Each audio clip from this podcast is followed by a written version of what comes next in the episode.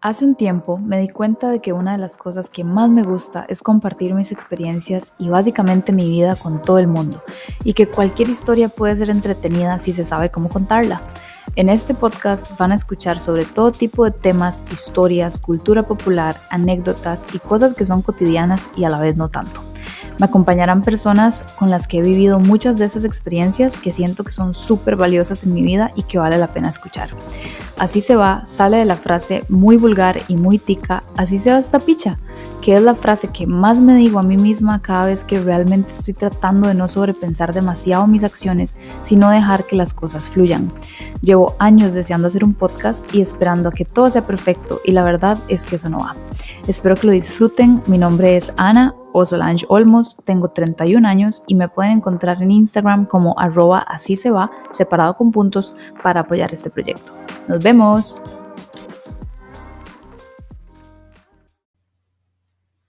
Bienvenidos al primer episodio de Así se va. Este episodio va a ser el piloto, es realmente el primero y hoy ha sido un día súper... Eh, ¿cómo lo puedo explicar? Como una montaña rusa de emociones, porque al principio todo fue saliendo bien y logré grabar un montón de cosas y hacer un montón de cosas para el podcast. Y ya cuando llegamos al momento de grabar el primer episodio, los micrófonos me empezaron a dar ciertos problemas como de audio y acústica y cosas que tal vez yo estoy aprendiendo. Así que bueno, aquí lo estamos intentando, ni siquiera sabemos si este episodio va a lograr salir al aire, pero estoy en este momento súper como como consciente y estresada honestamente por, por la grabación y creo que lo mejor va a ser que solamente lo intente y haga lo mejor y si luego puedo editar el audio lo edito y si no simplemente no se publica y vámonos. Para el primer episodio del podcast, para el piloto, tenía pensado contarles lo que yo llamo mi historia de vida. Con eso me refiero a todos aquellos eventos em, que tal vez lo formaron a uno como persona que son sumamente importantes para realmente conocer a alguien. Y yo genuinamente quiero que ustedes me conozcan, quiero que sepan de dónde vengo, porque más adelante van a ver mi personalidad, mis opiniones, mi manera de ser. Y creo que este episodio es como la base el fundamento de todas esas cosas. Curiosamente, quisiera que lo vean como cuando uno tiene una primera cita con alguien y es esa, esa primera impresión, esas cosas, o al menos como yo lo veo ahora mis 30 años, si yo tuviese una cita con alguien, eh, esto es lo que yo contaría. Y curiosamente, mucho de lo que van a escuchar a continuación es justamente lo que yo le conté a Fernando en mi primera cita. Para los que no saben, Fernando es mi novio, lo van a conocer, él va a estar muy involucrado en este podcast.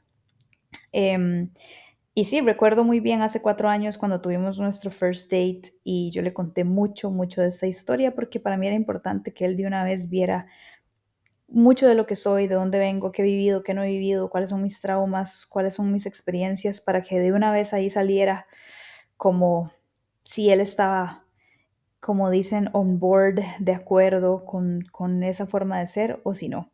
Así como él también hizo lo mismo conmigo. Pero bueno, lo primero que quería contarles, tal vez como para hacer una aclaración gigantesca, eso no sé por qué me parece importante, tal vez para ustedes no lo es, pero bueno, en la introducción de este episodio escucharon que yo me presenté como Ana o Solange.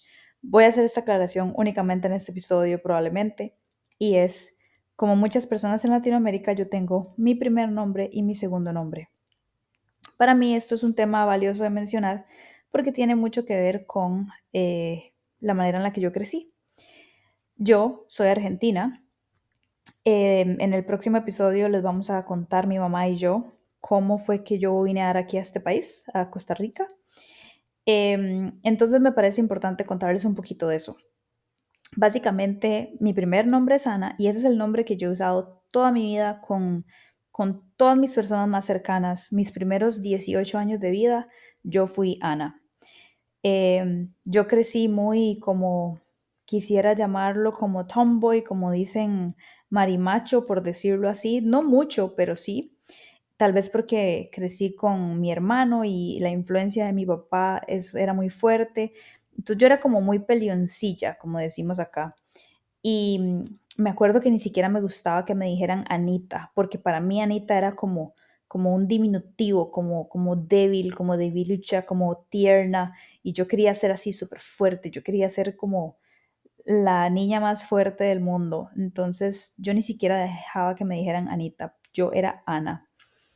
Y al mismo tiempo mi segundo nombre, que es Solange, como tal vez ustedes entenderán si la mayoría de los que están escuchando son de Costa Rica, podrán entender que es muy diferente, es muy raro, es exótico aquí en Costa Rica. En Argentina no lo es tanto, es bastante más común y definitivamente es muy común en Francia. Es un nombre francés.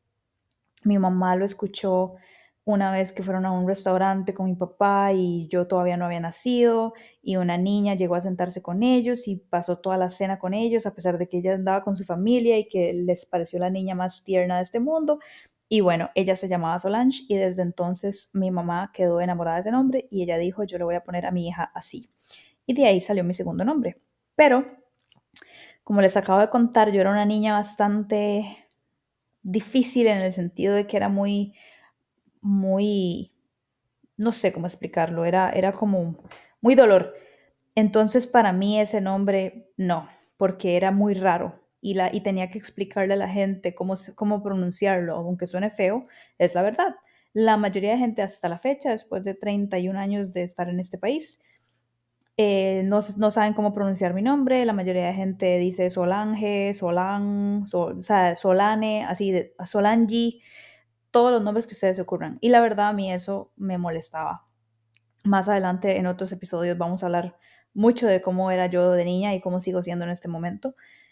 Entonces yo decidí eliminar ese nombre por completo. O sea, yo odiaba que me intentaran decir Solange y yo era únicamente Ana. Mucho de eso tiene que ver con, obviamente, cosas de niña, cosas inmaduras al mismo tiempo. Conforme fui creciendo y acercándome a la adultez, me fui dando cuenta y fui aceptando un poco más mi, mi nacionalidad y fui notando que en realidad es muy chiva ser diferente, es muy chiva sobresalir de alguna manera y que yo tenía como esta particularidad de que yo era de otro país y tenía nombres distintos. Entonces poco a poco fui como aceptando que esa era mi realidad y me fue gustando la idea de usar ese nombre. Me parecía exótico, me parecía diferente, me parecía único, exclusivo, como ustedes quieran verlo. Y mucha gente me lo decía también. Cuando la gente me pregunta hasta la fecha, cuando yo digo que me llamo Ana, me dicen como, pero no tienes un segundo nombre porque conozco muchas Anas o tal vez entro a una clase o a un trabajo y ya hay varias Anas. Entonces me preguntan si tengo algún, algún segundo nombre como para hacer una distinción. Y a donde yo digo Solange, la gente más bien tiene una reacción sumamente positiva y me dicen como, ay, ¿por qué no usa más ese nombre? Me gusta mucho. Incluso mucha gente me ha dicho, yo le voy a decir así, porque a mí me gusta más ese nombre. Y me preguntan si yo tengo algún problema con eso. Y bueno, resulta que a partir de que salí del colegio, porque yo estuve en el mismo colegio toda mi vida, ahorita vamos a hablar un poco de eso. Eh, si ustedes que están escuchando ya pasaron por el colegio, saben que cuando uno sale del colegio uno tiene como una, una oportunidad para hacer lo que quieran, digamos, como a si quieren cambiar su personalidad, cambien su personalidad. Si quieren cambiar algo, ese es el momento perfecto porque uno entra a otra etapa, a otro capítulo en la vida de uno que es bien diferente. Y a mí en, el, en la universidad me pasó más de lo mismo. Tampoco fue como que yo voluntariamente dije, uy, voy a, voy a decirle a todo el mundo que me llamo Solange. No fue así realmente. Yo igual cuando uno llega a la universidad, a uno, uno se apunta y todos los profesores tienen el, la lista de, de nombres y ahí estaba muy claro que yo me llamaba Ana. Pero muchos profesores deciden usar el segundo nombre, entonces la gente lo escuchaba. Y también cuando el profesor pasaba la lista, solían decir como Ana Solange y creen que es mi apellido. Eso todavía no he llegado a ese punto. Pero sí, esto pasa demasiado y pasa hoy en día, que Solange suena como un apellido. Entonces la gente lee Ana Solange Olmos y creen que están diciendo primer nombre, apellido, apellido. Y el enredo es porque en Argentina no se usa eh, Carrión, que es mi segundo apellido. Eso ni siquiera sale en mi documento de identidad. Entonces todo se presta, es una receta perfecta para que todo el mundo se enrede y, y piensen que mi apellido es Solange. Entonces la gente lo escuchaba yo siempre tenía que hacer la aclaración, ojalá en voz alta en un aula, como, no, Solange es mi segundo nombre, mi apellido es Olmos. Y la gente siempre después me decía como, ay, qué bonito segundo nombre, o ay, vieras que yo tengo a una prima que se llama así, así de vez en cuando me pasa eso. O también me hablan de la hermana de Beyoncé, que se llama Solange Knowles. Pero bueno, el punto es que para no cansarlos con este cuento, porque tengo muchas cosas que cubrir en este primer episodio, eh, cuando llegué al trabajo, este, ya, bueno, ya había trabajado en varios lugares, pero hubo un trabajo en particular en donde de verdad como que todo cambió drásticamente porque uno de mis jefes decidió, o sea, me preguntó si yo iba por Solange o por Ana. Y yo le dije por cualquiera y que recientemente mucha gente me decía Solange y que la verdad yo estaba muy cómoda con eso. También ahora que recuerdo, em, y esta es una historia que tal vez voy a tocar un poco en este episodio, pero lo van a ir escuchando en otros. Eh, yo tuve un novio que me presentó a mí como Solange, digamos, eh, con su familia. Entonces también me acostumbré durante seis años a que toda una familia me dijera Solange. Y entonces ciertas personas de la universidad me decían así, otros amigos cercanos me decían así como tal vez como en broma, no por molestarme, pero como, como les gustaba usar ese nombre. Y entonces como que yo me fui haciendo la idea de que me iba gustando. Y entonces cuando este jefe me preguntó en el trabajo que con cuál de los dos quería usar, yo le dije que Solange. Pero yo pensé que él se refería como a decirme, a mí, y no había entendido que lo que él pretendía hacer era cambiarme todos mis accesos, cambiarme los nombres de mi correo electrónico en el trabajo, básicamente mi identidad. Y eso entonces sucedió en mi trabajo. Después de eso, yo básicamente fue como si me hubiesen cambiado el nombre, al menos en el mundo laboral. Entonces ya los siguientes seis años yo me convertí en Solange para la gente del trabajo. Entonces yo tengo todo un grupo de gente Recuerdo que después de eso empecé a retomé el baile, que es algo que también en otro episodio les voy a contar sobre eso. Hay todo una parte de mí que se refiere o que se relaciona con el baile, con la danza urbana, el hip hop, el ballet, el jazz. Y a pesar de que yo empecé a bailar hace mucho tiempo, cuando tenía 15 años, em, yo me cambié a una academia y en esa academia ya sí yo estaba como completamente mentalizada, eso fue allá por el 2018 y ya yo estaba completamente mentalizada de que yo me llamaba Solange para un montón de gente, entonces yo preferí presentarme de esa manera. Y entonces e, el punto de esta historia es que a mí muchísima gente me conoce como Solange y otro montón de gente me conoce como Ana. Por eso decidí presentarme en la introducción del podcast con esos dos nombres, porque hay gente que le gusta decirme de una o de otra manera y porque yo creo que yo he aprendido a abrazar ambos nombres. Ambos nombres me encantan, ambos nombres son lindos y por eso me presento para algunos como Ana, para otros como Solange o Sol, en realidad, eh, el apodo que me han puesto. O Anita, al final no tengo ningún problema con Anita. Mucha gente me dice Ani, otra gente me dice Nana. Es una locura, pero ustedes llámenme como les dé la gana. Esa es la historia de mi nombre. Ahora sí, let's move on a otros temas. El tema de mi nacionalidad. Entonces sí, yo soy argentina, de nacimiento. Nací en Buenos Aires, específicamente en Palermo, un 20 de diciembre de 1991.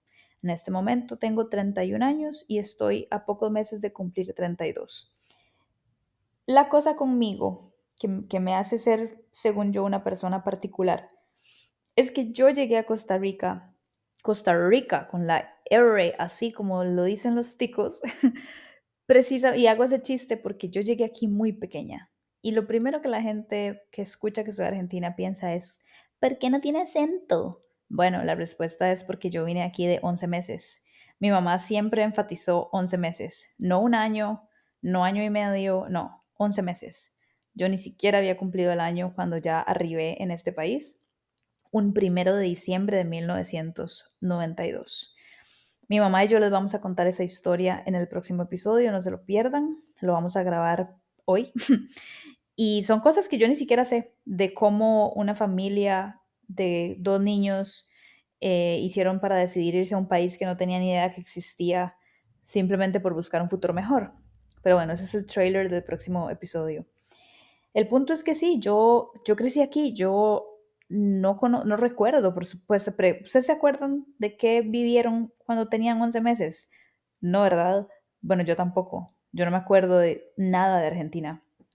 He ido varias veces. Fui cuando tenía 5 años, cuando tenía 6, cuando tenía 14 y luego cuando tenía 15 y luego cuando tenía como 25. O sea, he ido varias veces.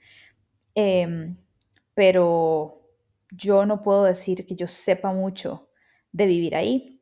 Sin embargo, eso es un tema muy interesante y, tal vez en otros episodios voy a hablar un poco de, del impacto emocional que tiene este tipo de cosas en una persona, porque no quiero hacer este episodio demasiado profundo ni, ni ahondar demasiado en esto, pero sí es una vida muy diferente y déjenme contarles un poco de por qué. Para empezar, literalmente las únicas personas que nos vinimos aquí fueron mi papá, mi mamá, mi hermano mayor, que me lleva ocho años, y yo. Eso significa que yo, allá por 1992, cuando no existía eh, el Internet como lo conocemos hoy en día, donde no había smartphones, no había redes sociales, lo único que existía para comunicarse con otra persona era el teléfono o las cartas. Yo me separé por completo de una familia que ni siquiera llegué a conocer. Entonces, para que se tengan una idea, yo no crecí con abuelas o abuelos, ni primos, ni tíos, ni nada de eso. Mi vida era mi mamá, mi papá, mi hermano y yo, únicamente.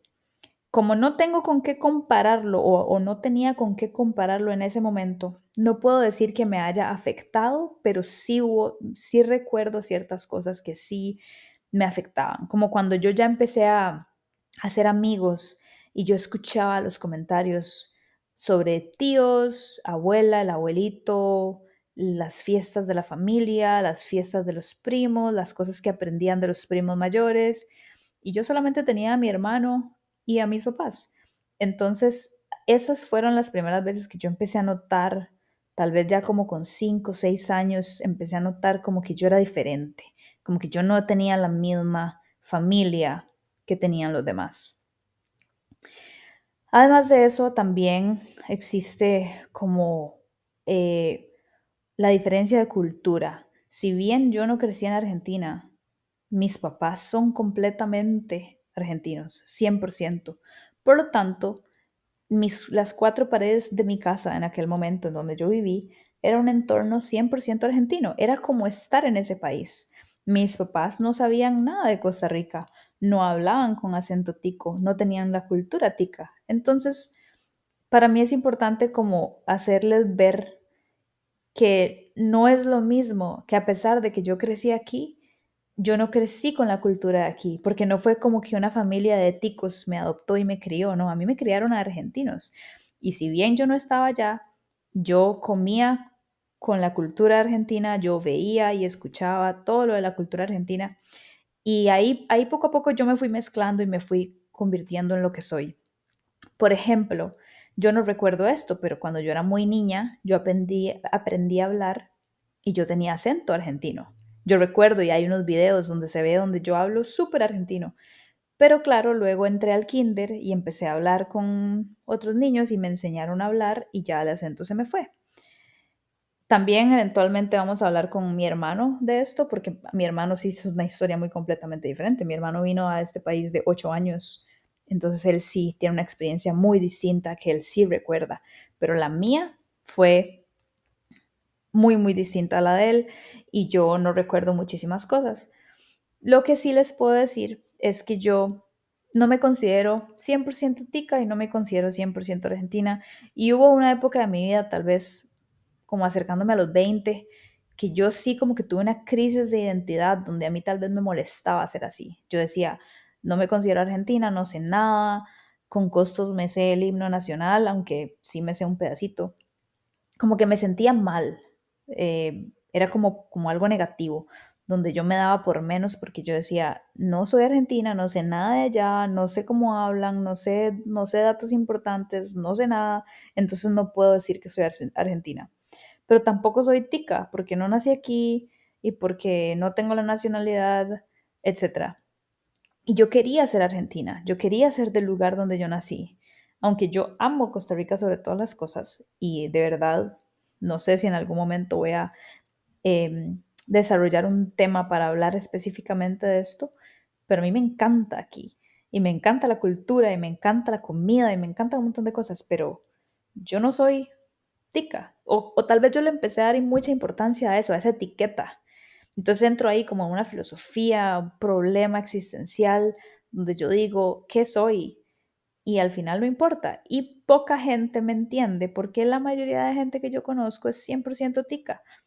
Tengo ciertas amigas que no y una de mis muy buenas amigas, mejores amigas, eh, vivió algo similar y lo vamos a hablar en este podcast.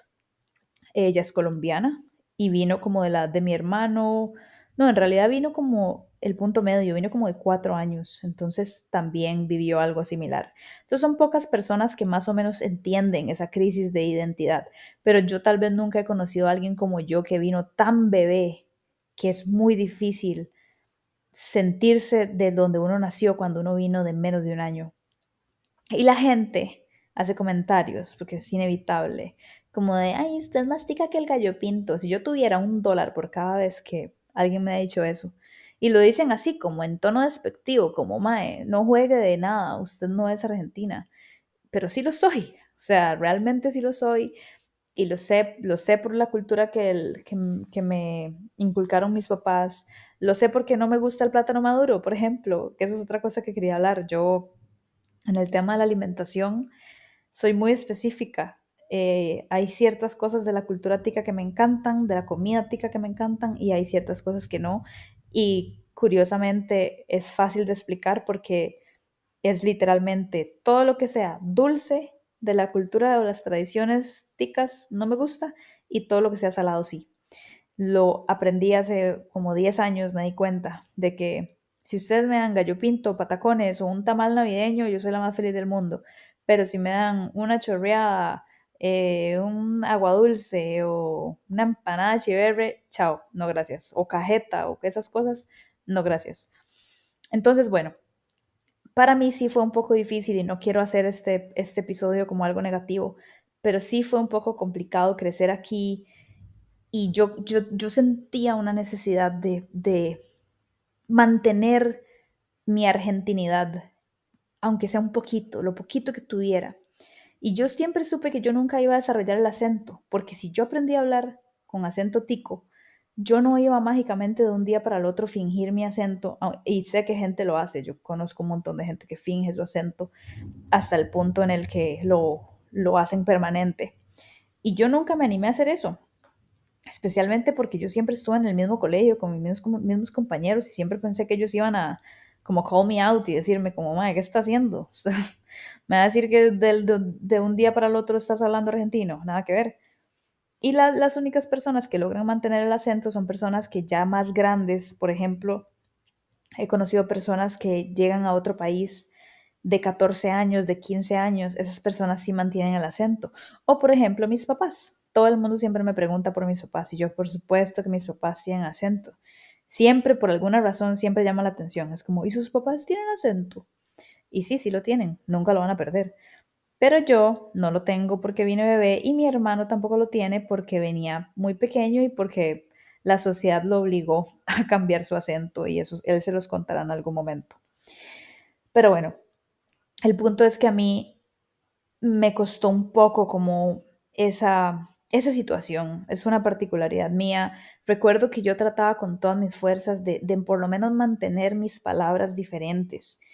Eh, ¿A qué me refiero con eso? A que si ustedes han escuchado otras personas de otros países dentro de Latinoamérica, como por ejemplo Colombia, Venezuela, Costa Rica, Nicaragua, México, Brasil, Argentina, ustedes todos hablamos español, pero son existen muchísimas palabras que son diferentes, muchísimos dichos que son diferentes, un montón de cosas. Entonces, yo al menos sí me sabía eso. Yo no tenía el acento, pero yo me sabía todas las palabras que dicen mis papás que son diferentes. Entonces yo trataba de decirlas y mantenerlas, por lo menos para aferrarme a lo poquito que yo podía tratar de ser argentina. Pero me pasaba que si yo decía esas palabras en la escuela, se terminaban burlando de mí. Entonces, eso, yo, yo niña era muy, muy, muy insegura, todavía lo soy un poco, pero definitivamente yo cuando empecé a ver que la gente se burlaba de mí y ese tipo de cosas, como que eso más bien me fue eh, alejando todavía más de la idea de tratar de mantener lo que me hacía diferente. Así que bueno, eso es un poco de cómo fue crecer en Costa Rica siendo argentina. Ahora les quiero contar un poco, muy poco, de mi educación. Yo eh, crecí en Escazú, eh, en San Rafael de Escazú o centro de Escazú, no es lo mismo, pero más o menos por ahí. Y eh, en la casa en la que yo viví, al, al puro frente, había un kinder. Ese kinder terminó siendo el colegio del cual yo salí. En, básicamente estuve en el mismo colegio toda mi vida. Solamente durante un año me pasé a otro, a un colegio católico, donde estaba mi hermano, pero al final no me gustó y yo estaba muy, muy enamorada del colegio en el que yo estuve, por lo cual me devolví para segundo grado y básicamente seguí ahí hasta quinto año de colegio, hasta que me gradué. Eh, bueno, es curioso, voy a mencionar esto una única vez, pero tengo entendido que las escuelas privadas de Escazú tienen como la reputación de ser pipis. Si son de Costa Rica saben a lo que me refiero y bueno, sí, eso, yo he escuchado eso mil veces, eh, así que sí. De hecho, cuando Fernando me conoció, a veces él me, me presenta o me presentaba o a veces nos acordamos y dice como, sí, Ana es súper pipi, Ana creció en Escazú y estaba en un colegio privado de Escazú. Y yo como, sí, bueno, lo que sea. Pero bueno, tal vez me interesaba mencionar eso porque, a pesar de que sí, es cierto, yo crecí en un lugar que, donde, donde hay gente en un estrato social relativamente alto, medio alto, lo que sea. Siempre, o sea, quiero decir cosas muy, muy buenas de eso y, y también cosas muy reales, digamos. Y no voy a meterme mucho en el tema eh, justamente de, del próximo episodio porque mi mamá es la que les va a contar cómo fue llegar aquí y cuánto, cuánto, cuál era nuestra situación económica y toda la cosa, pero yo les voy a decir lo que yo recuerdo. Y sí, yo estuve en ese colegio que eventualmente este, se pasó a, a Huachipelín, todavía existe en Huachipelín.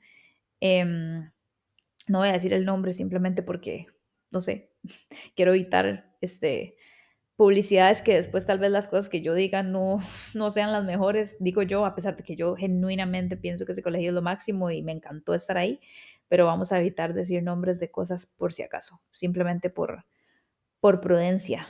Eh, pero bueno, a mí me encantó estar en ese colegio, este, hice muchísimas amistades ahí, mis mejores amigas son de ahí, eh, fue una experiencia que yo no cambiaría por nada.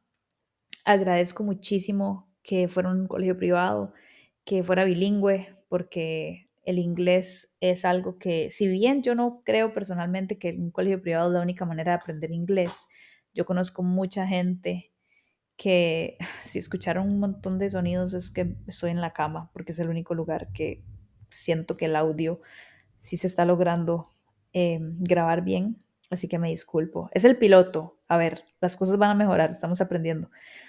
Pero bueno, volviendo al tema, eh, yo no creo que una escuela privada sea la única forma de aprender inglés o la única forma de sobresalir o la única forma de tener un futuro eh, bueno, positivo, pero yo sí le agradezco a mis papás el esfuerzo por mantenerme en una escuela privada tanto tiempo o todo el tiempo, porque yo sí siento que marcó mi vida positivamente, marcó eh, las oportunidades que recibí y, y como les digo, sí siento que tuve ese privilegio de crecer en escuela privada y, y sí, de una manera muy, muy segura, pienso yo, este, hasta cierto punto. Pero sí, además de eso, quería tal vez hablarles un poco del ambiente que, que teníamos en la escuela. Yo, era muy pequeña esa escuela, tal vez en este momento, hoy en día, ya no lo es tanto, pero la mayoría de escuelas en Costa Rica, sean públicas o privadas, tienden a ser como de varias generaciones. Eh, como por ejemplo que tal vez un grado tiene tres grupos y el segundo grado tiene cuatro grupos y quinto grado tiene tres y así. Y entonces los niños van como cambiando cada año. A veces a uno le toca en el A, en el B, en el C. Entonces uno va conociendo más personas y así. Esa no fue mi experiencia. Mi experiencia fue todo, toda la vida con las mismas personas. O sea, yo, yo tengo conocidos que, con los que conozco desde que tienen cinco años y las mismas profesoras que hoy en día sé que todavía están dando clases ahí, es la misma profesora que me enseñó a amarrarme los zapatos. Entonces, yo creo que eso en cierta forma atribuyó un poco a que yo no soy una persona de cambios, ahora que lo pienso.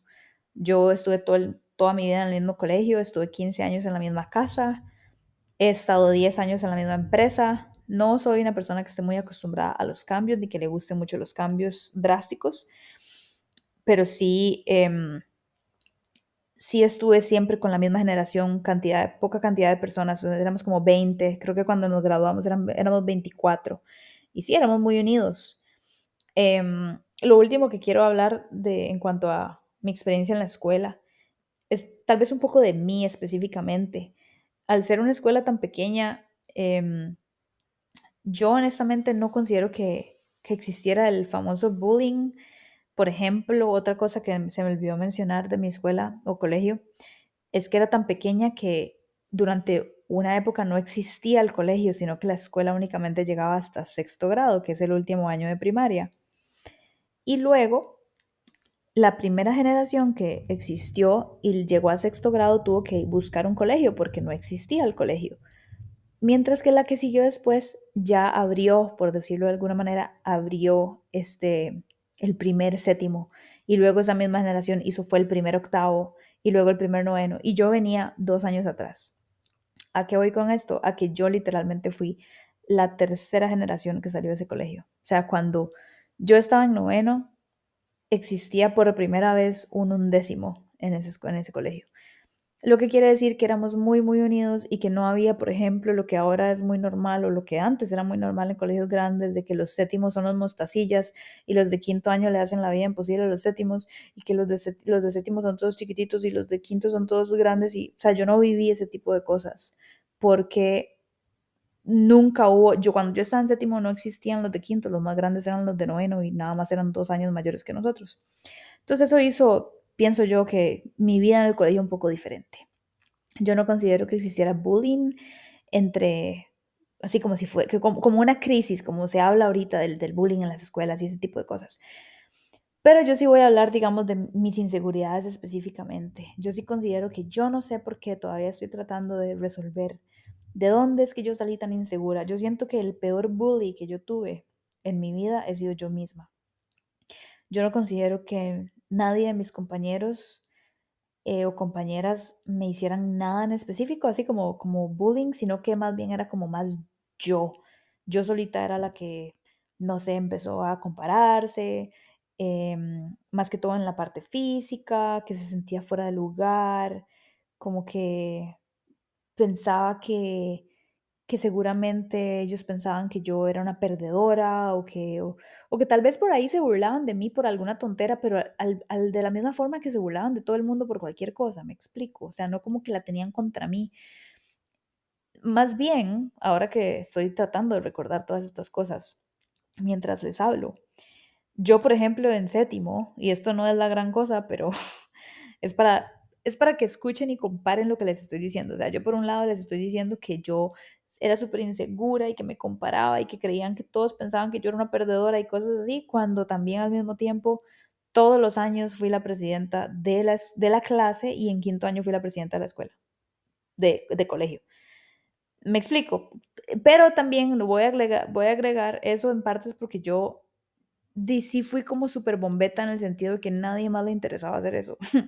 nadie más quería, por ejemplo, cuando uno era el presidente de la clase, era porque era el que, el que, el que quería llevar los apuntes, el que quería tal vez tener las conversaciones complicadas con ciertos profesores, decir lo que el grupo pensaba, organizar las actividades y de ahí yo sí soy esa persona, la verdad.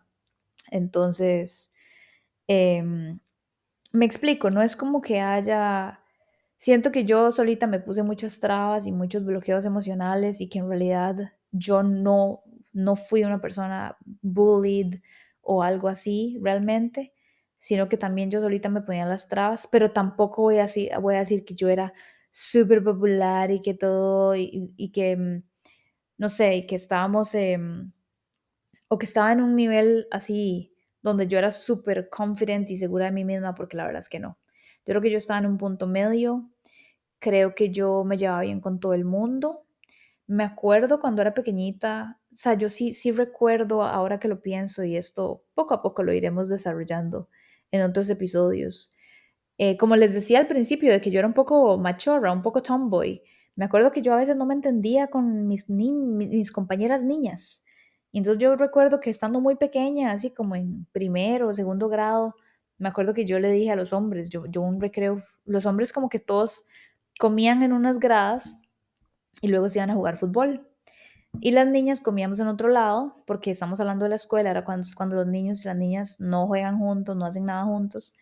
Y yo me acuerdo que yo me obstiné, como que ya sentía que entre mis compañeras había demasiado drama y que se peleaban y que si así había una, una niña que era como la más popular y que todas andaban detrás de ella como Mean Girls, o sea, Regina George, yo tuve una Regina George y yo veía eso y yo decía, man, yo, a mí no me interesa, esto es demasiado estúpido. Y entonces yo me acuerdo, o estar así como en segundo grado, ir a, en recreo a donde estaban los hombres y decirles como, hey, era para decirles que yo ahora voy a estar con ustedes, ¿ok? Yo voy a jugar fútbol con ustedes y voy a comer con ustedes porque estoy harta de las viejas. Imagínense que yo era esa persona o que fui esa persona. Y luego me arreglé con ellas, me acuerdo que ellas llegaron a hablar conmigo y así. Y eso fue, eso se repitió muchas veces, tal vez nunca como esto, pero yo sí les puedo asegurar que yo estando en el colegio, durante muchas ocasiones me sentí muy fuera de lugar. Yo decía, como, ¿qué estoy haciendo aquí? O sea, como, ¿por qué siento que nadie me entiende? ¿Por qué siento que soy rara? Como, y esto va a sonar muy impertinente y muy así como muy subido, como decimos aquí en Costa Rica. Pero yo me sentía como un poco más madura, como, como más madura, más adulta. Y en cierta forma sí lo era, de verdad. Eh, hoy en día, y, esto lo estoy guardando para otro episodio, yo creo que eso tiene que ver con algo que hace poco me dijeron en el psicólogo que, yo parece, parezco demostrar. Lo cual tiene todo el sentido del mundo. Ahora que lo veo es como, ok, sí, tiene sentido. Ya, ya entiendo por qué me sentía fuera de lugar. de hecho, todos mis compañeros, que quede claro, ellos estaban siendo niños normales. O sea, estaban siendo y tal vez inmaduros, estaban siendo lo que, lo que niños y adolescentes en, en su momento tenían que ser pero yo por alguna razón me sentía fuera de lugar.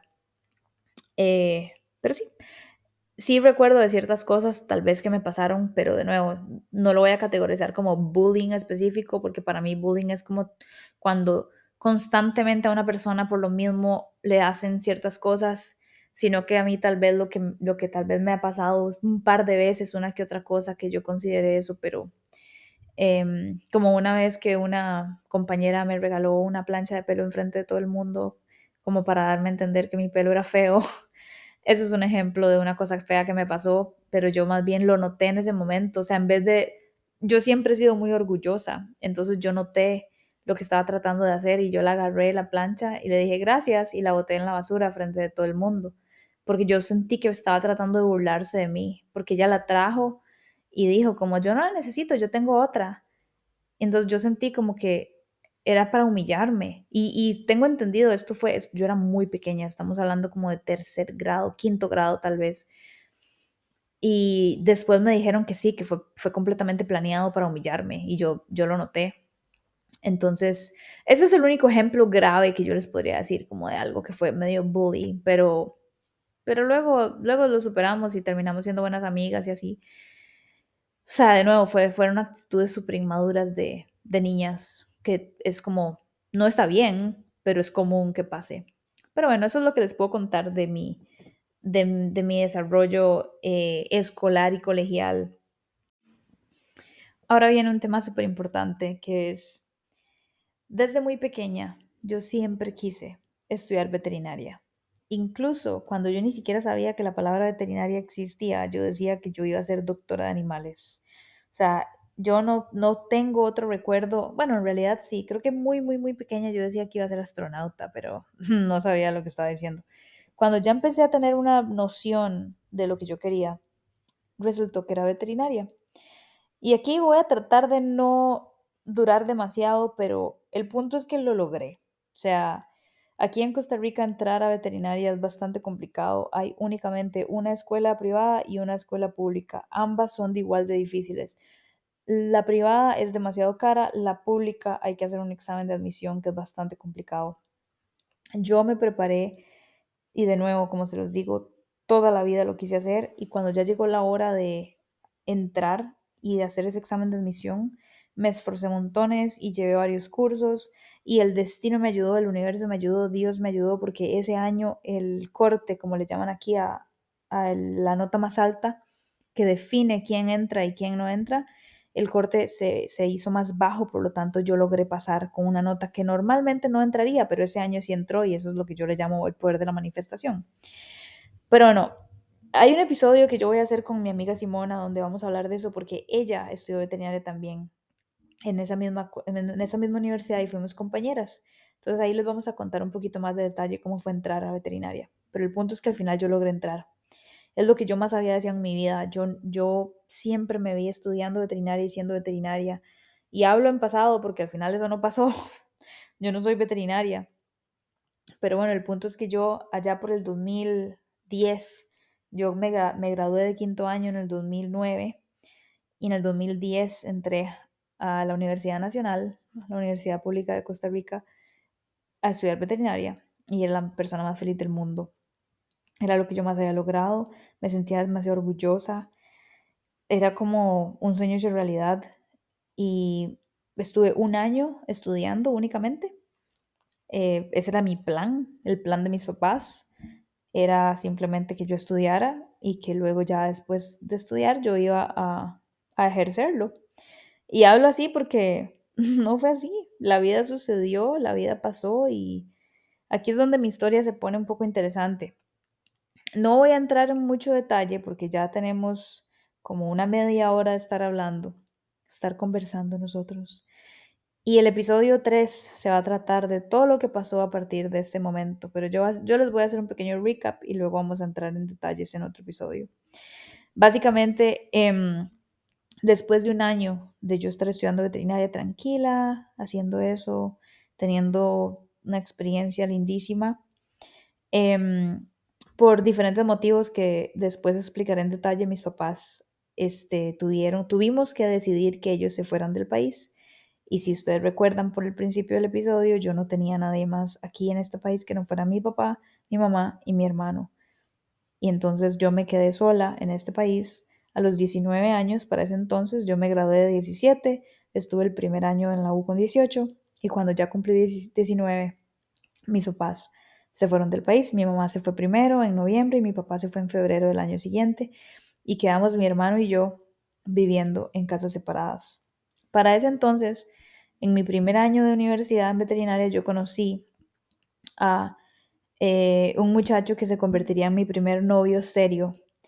Y él y realmente me apoyó mucho porque durante un tiempo como que sí existió la posibilidad de que yo me fuera a Argentina con mis papás porque en ese momento yo, yo vivía bajo su techo, ellos me pagaban la universidad, o sea, yo no era otra cosa que no fuera lo que mis papás me permitieran porque di, yo no tenía ni la intención ni la capacidad de mantenerme sola.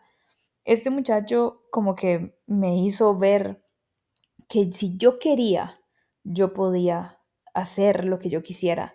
En buen plan, no, no fue así como, como, ay, rebélese o lo que sea. Sí tenía un poco de esa intención, pero al menos yo no la transmití de esa manera. Yo, yo no fui como, como, ay, que se vayan para la mierda ellos y no sé qué, sino que yo más bien, de la mejor forma posible, traté de hacerles ver que yo de verdad había luchado tanto por lograr esto, que yo quería quedarme aquí y que si ellos estaban de acuerdo, antes de que ellos se fueran a Argentina, yo me iba a ir de la casa de una vez para, para más bien acostumbrarme a vivir sola mientras ellos todavía estuvieran aquí, mientras ellos se iban. Y así fue. En el 2010, sí, en el 2010 yo me fui a vivir sola, 25 de mayo. 25 de mayo del 2010, creo, ya no me acuerdo bien porque esto fue hace mucho tiempo. Pero bueno, yo me fui a vivir sola con él, perdón, yo digo sola, en realidad no, yo me fui a vivir con ese mae. Es, el mae tenía mi edad, un poquito mayor, mayor que yo, como dos meses mayor que yo, o sea, la misma edad. O sea, dos carajillos de 19 años viviendo juntos. Recuerdo que mis papás todavía estaban aquí, que mi mamá nos venía a visitar de vez en cuando. Recuerdo cuando yo le dije a mi papá que yo tenía un apartamento, porque eso sí fue como bajo presión de él se suponía que nada más íbamos a ver apartamentos y salió un apartamento genial y ya teníamos que reservarlo. Y entonces yo recuerdo, fue un miércoles donde yo le dije a mi papá que ya había reservado un apartamento para irme de la casa. Y yo explicándole que, que quería irme. O sea, imagínense que, que si ustedes tienen hijos, imagínense que su hijo les diga que se iba, o sea, que de, de, un día para el otro les diga que no solamente que se quieren sino que ya tienen el apartamento listo y todo, ya lo pagaron. Yo recuerdo cómo el corazón de mi papá se rompió en mil pedazos ese día. Y de ahí en adelante casi que todo cambió porque él no se esperaba eso. Él, seguramente pensaba que yo me iba a ir con ellos para Argentina, a empezar de cero. Y no, no fue así. Y yo no me arrepiento de esa decisión. Yo amo haberme quedado aquí todo y sigo pensando que yo no tenía por qué irme. Luego vamos a ver exactamente cómo fue eso, pero bueno, el punto es que yo eh, seguí estudiando veterinaria y seguí con este novio, del cual no voy a entrar mucho en detalle, pero empecé a trabajar, empecé a, a trabajar, él, él me, me, explicó eso, o sea, él me dijo, usted no tiene por qué depender de ellos, usted puede trabajar y estudiar al mismo tiempo. Ahí es donde me di cuenta que yo a veces como que tengo esto Creo que este no es el término correcto cuando, cuando se usa la, la, expresión visión túnel. Creo que no se usa de esa forma, pero yo la entiendo así, como cuando uno no puede ver otra cosa, como un caballo que tiene los ojitos tapados hacia de los costados, entonces solamente pueden ver para el frente. Así me siento yo a veces cuando tomo ciertas decisiones y todavía soy así, de que no logro ver otras opciones. Entonces este novio mío fue capaz de decirme, usted puede trabajar y estudiar al mismo tiempo y puede quedarse aquí en Costa Rica y no tiene que hacer lo que no quiere hacer. Entonces eso en realidad me ayudó mucho como ver, mis opciones y ver que yo podía como darme mi lugar y hacer lo que yo quisiera. Y yo genuinamente sí quería quedarme aquí en Costa Rica, yo no quería volver a Argentina. Pero bueno, después de eso, ese novio que tuve fue, una, fue mi primera relación tóxica y eso está para otro episodio, se los prometo. Pero bueno, empezaron a pasar los años, empezó a hacer, vamos a ver, eso era el 2011, 2012, 2013, 2014. En 2014 yo cambio de empresa y me acuerdo que ya estaba con mi segundo novio serio, que era igual de tóxico que el otro. Entonces, de nuevo, eso es un cuento por aparte que les tengo que hacer. Pero bueno, ya para ese entonces, cuando ya yo estaba con mi segundo novio tóxico, ya llegamos al 2017 y yo empecé a sufrir porque ya llevaba siete años sin ver a mis papás. Y eh, decidí, y no, no les, tal vez ustedes digan, Mae, pero ¿por qué está contando esto así? ¿Por qué no lo está explicando? Es porque tengo, quiero explicárselos con lujo de detalle en el, en el siguiente episodio donde voy a explicarles todo para que todo tenga sentido. Así que yo eh, decidí dejar de estudiar veterinaria para poder ir a, a visitarlos a ellos, básicamente, porque ya tenía siete años de no, de no saber nada de ellos. Entonces tenía que dejar de estudiar veterinaria porque no tenía otra opción, o sea, no tenía la plata, no podía trabajar porque veterinaria el horario era en la mañana todos los días, lunes a viernes, 7 a 4, ese es el horario de un trabajo. Eh, entonces decidí pasarme a un horario normal para poder ganar suficiente dinero para poder comprar un boleto a Argentina, el cual es bastante caro y en aquel momento todavía lo era, eran como al menos mil dólares o hasta mil cuatrocientos dólares o dependiendo de la situación más. Pero bueno, el punto es que yo decidí hacer eso, decidí ir a visitarlos sola en el 2017 y cuando fui a visitarlos y hablar con ellos, eh, mucha de, mi motivación detrás de esa visita fue como, como, madre, ¿qué va a pasar? Como, ustedes se van a quedar ahí el resto de su vida, nunca nos vamos a volver. No, o sea, quiero que quede claro que en estos siete años que yo no los vi, no había planes de volvernos a ver, no había planes de que ellos volvieran. O sea, yo, yo gen, genuinamente sentía que nunca los iba a volver a ver, que no iban a estar para cuando yo me casara, si es que me iba a casar con alguien, que no iban a ser los abuelos de mis hijos, que mis hijos iban a tener que crecer igual que como crecí yo, sin familia. Bueno, únicamente con la familia de mi pareja, si es que tenía una pareja. Pero bueno, eh, todas esas inseguridades y ansiedades empezaron a aparecer y por eso fue que yo decidí ir allá a Argentina y hablar con ellos y decirles qué quieren. ¿Quieren volver? ¿No quieren volver? ¿Quieren quedarse ahí? Recordemos que Argentina es un país muy complicado, entonces también me interesaba ver cómo se sentían. Y esas eran conversaciones que no podíamos tener por teléfono. Yo tenía que ir presencialmente y hablar con ellos. Y bueno, cuando volví a Argentina, volví con una decisión, volví con una idea. Y es que yo quería comprar una casa. Quería comprar una casa, que es literalmente la casa en la que vivo en este momento, para que ellos pudieran volver. Y eso ya hizo que todas mis prioridades cambiaran. Eso fue en el 2017, 2018. Yo dije, mi meta de vida es comprar una casa. Eso es lo que yo tengo que hacer. Ese es mi futuro. Y tengo que hacer todo a mi alrededor para poder lograrlo. Para ese entonces, en el 2018, terminé con mi segundo novio tóxico. Eh, eso es un tema que les voy a contar más adelante. Pero básicamente me enfoqué en, comprar esta casa, me, fui a vivir con mi hermano, entonces casi no les he contado, pero yo he vivido en un montón de lugares porque con estos novios he vivido, o sea, me mudaba cada rato. Después de tener mi vida tan estable hasta los 19 años, después de los 19 años, o sea, fue súper caótico. Y por eso, como les digo, el episodio 3 suena como una película de Star Wars va a ser enfocado a esos nueve años que yo estuve, entre comillas, sola, entre el 2011 y el 2020, 21 casi, estuve sola. Y son todos los años que les quiero contar cómo fue eso, cómo fue vivir, cambiar de casa, cambiar de trabajo, dejar la carrera, tener dos relaciones tóxicas, todo eso. Pero bueno, eh, en mi trabajo, yo logré hace cuatro años subir de puesto en la empresa en la que trabajo en este momento.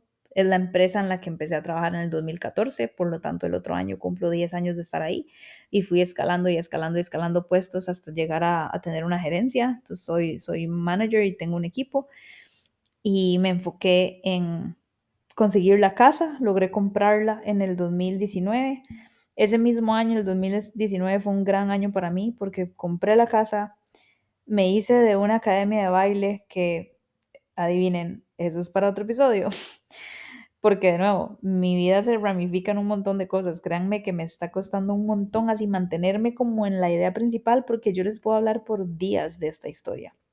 Pero bueno, las tres cosas importantes del 2019 son, mm, compré la casa, me hice gerente, logré eh, tener una academia de baile, que era algo que quería en ese momento. Y la cuarta cosa es que conocí a mi novio actual, que es, este no es un novio tóxico, se los aseguro. sí, y si el universo y Dios así lo quieren, él va a ser el último novio que yo tenga y la persona con la que voy a estar el resto de mi vida. Pero bueno, em, ya para ir cerrando y concluyendo, porque ya llevamos un, gran rato en esto, em, se preguntarán qué pasó con veterinaria de pues realmente después de que yo volví a Argentina, decidida a comprar una casa y hacer todo lo que necesitara para poder lograr comprar esa casa y lograrlo, yo siempre pensé que algún día veterinaria iba a volver solita, o sea, como que yo no iba a lograr sobrevivir sin veterinaria.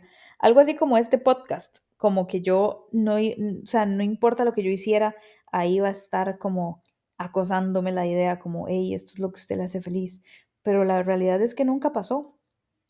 Tal vez después les pueda contar cosas que, me, que, que averigüé o que me dijeron ciertas personas que donde tal vez nunca fue algo que yo realmente quise, sino que simplemente fue como una necesidad o, o un, un, reflejo, un comportamiento que era lógico psicológicamente, pero que no, que, que ya después yo como que acepté eso y no quise volver a eso. Sin embargo, esto sí me causó como un, como un, como dicen aquí, me movió el piso, porque yo pasé de tener toda la vida el plan de querer ser veterinaria a no tener un plan, a no tener un propósito, a no tener un título universitario y a sentir que no sé qué es lo que quiero hacer con mi vida. Me gustaba mucho, me gusta mucho ser gerente, pero yo decía, ¿Qué, de ahí, ¿qué pasó con, con, con, el plan? ¿Cuál es el plan? Y yo soy una persona de planes. entonces he sufrido mucho presentemente con esto porque al final nada nunca me apasionaba tanto como eso. Es más, podría decirles que este podcast me apasiona tanto como veterinaria. O sea, se los juro.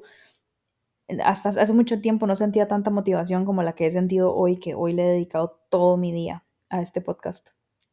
Y bueno, em, el punto es que no volví a estudiar veterinaria. No volví a estudiar veterinaria y luego, conforme pasaron los años, en el 2020, con la pandemia y con un montón de cosas diferentes que sucedieron y el inicio de, mi vlog, que es lo que hago ahora eh, y lo que creó el foundation para este podcast, me di cuenta que me gustaba mucho la psicología. Entonces en el 2021 empecé a estudiar psicología. Sin embargo, no, no me apasiona tantísimo, es más como una estrategia laboral pero bueno, el punto es que yo sí he, luchado un poco con, con el sentir que no tengo un propósito, que no estoy cumpliendo un propósito.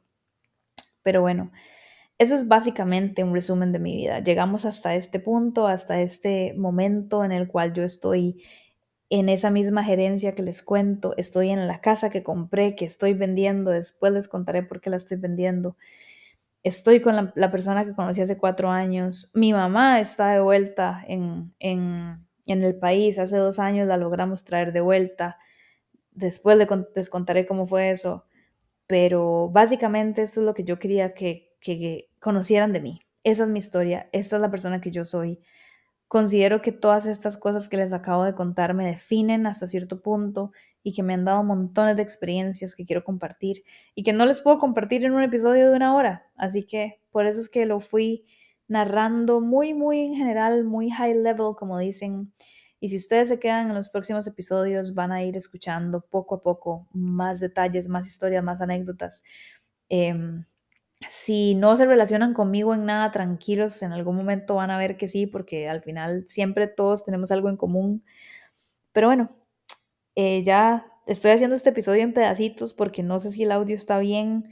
Este último pedacito ya llevo 18 minutos, creo que ya en total llevo una hora y luego tengo que editarlo. Pero bueno, este es el primer episodio. No sé si está bien, pero así se va esta picha. Gracias por escuchar otro episodio de Así se va. Recuerden darnos 5 estrellas en Spotify o donde sea que escuchen este podcast y que pueden buscarme en Instagram como arroba así se va separado con puntos para ver muchísimo contenido como este. ¡Chao!